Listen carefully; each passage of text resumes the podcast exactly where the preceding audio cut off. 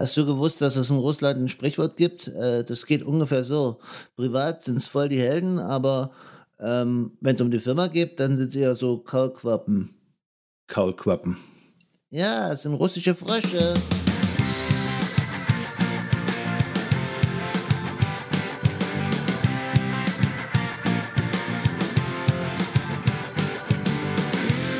Heute geht es um IT-Sicherheitstipps für kleine Unternehmen.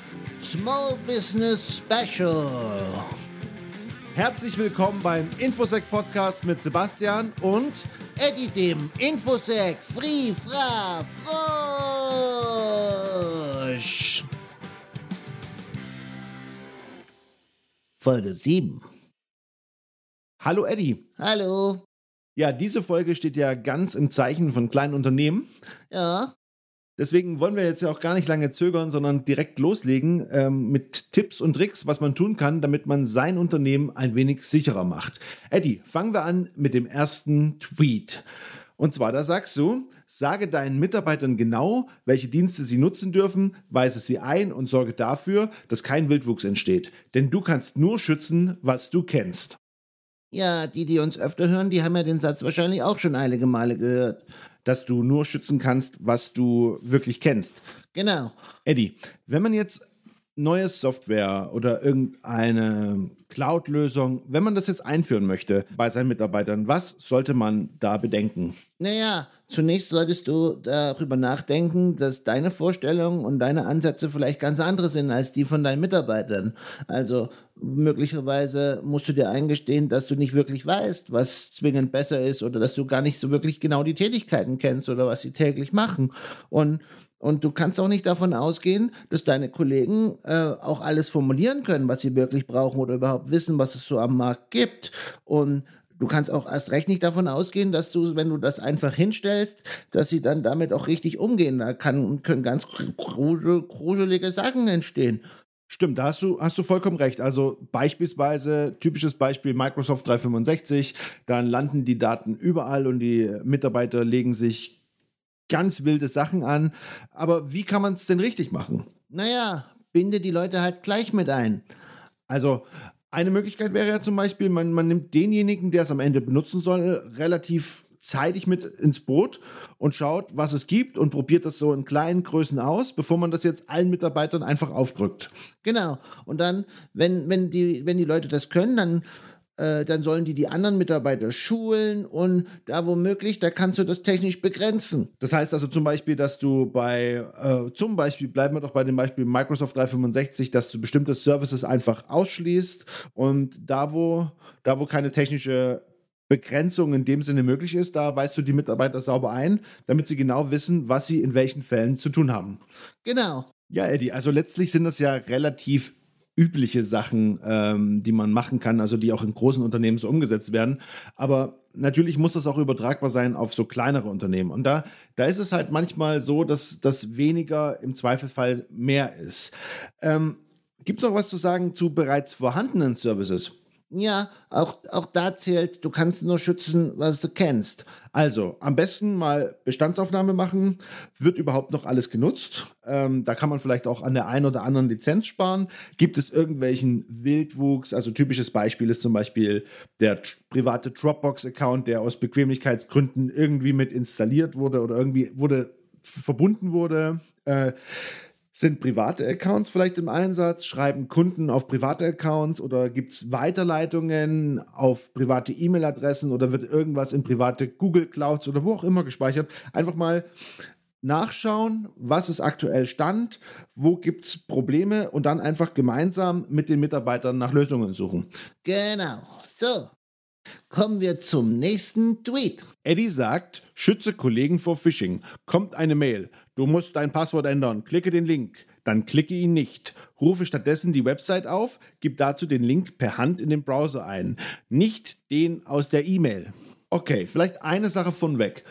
Der Mitarbeiter, der vor dem Rechner sitzt, ist der wirksamste Schutz gegen Phishing. Aber er ist natürlich auch größte Angriffsfläche. Genau. Und genau deswegen muss auf eine gewisse Sensibilisierung gesetzt werden, weil dann kann man sich auf den gesunden Menschenverstand des Kollegen verlassen. Also erkennt der Kollege zum Beispiel, dass der Absender zweifelhaft ist, dass Rechtschreibung und Grammatik problematisch sind oder dass es einfach, dass er ein Gefühl entwickelt dafür.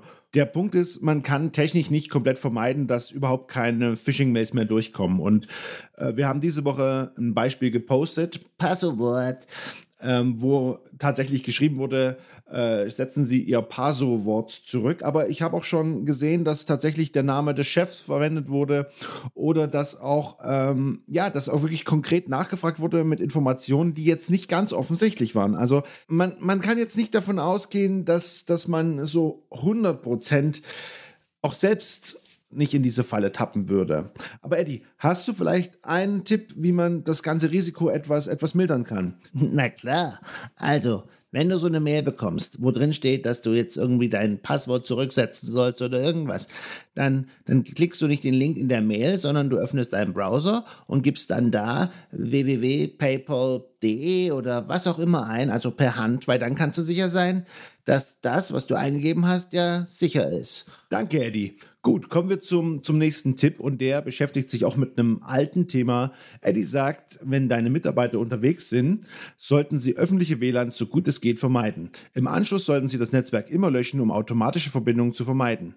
Denke auch über mehr mobile Daten oder eine VPN-Lösung nach. Ja, also eigentlich habe ich ja schon alles dazu gesagt. Also kurz nochmal zusammengefasst, öffentliche WLANs kurz gesagt, man weiß ja nie, wer das betreibt, wer da mitliest und wie das Ganze überhaupt auch äh, sicherheitsmäßig aufgestellt ist. Zweiter Punkt, wenn man fertig ist mit Arbeiten, einfach dieses Netzwerk wieder löschen, vor allen Dingen, wenn es ohne Schlüssel, wenn man sich ohne Schlüssel verbinden konnte, um automatische Verbindungen zu vermeiden.